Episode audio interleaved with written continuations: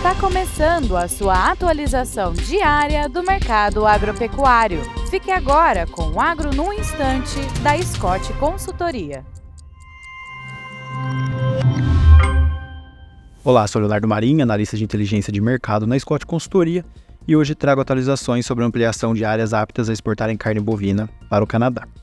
Além do estado de Santa Catarina, mais outros seis estados e alguns de seus municípios receberam autorização da Agência Canadense de Inspeção Alimentar, permitindo a exportação de carne bovina maturada, desossada e sem linfonodos para o país norte-americano.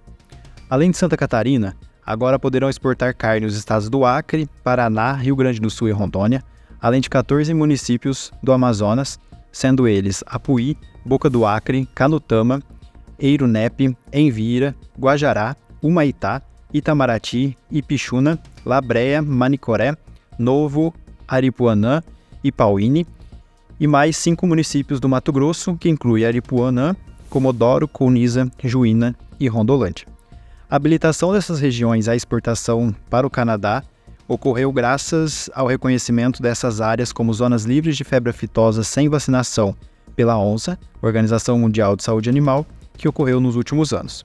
E também aos avanços nas negociações bilaterais entre os países na última reunião do Codex, que aconteceu em novembro de 23 em Roma, na Itália. A expectativa com a habilitação dessas regiões é de aumento nos volumes de vendas de carne bovina exportada para o Canadá, que vem aumentando ao passar dos anos, cada vez mais sua participação nas exportações brasileiras. Além do mais, aumenta a responsabilidade em manter o elevado status sanitário do rebanho brasileiro, o que abre oportunidades para negociações com novos mercados, como o Japão e a Coreia do Sul. Por hoje é só, desejo-lhes bons negócios e boa saúde.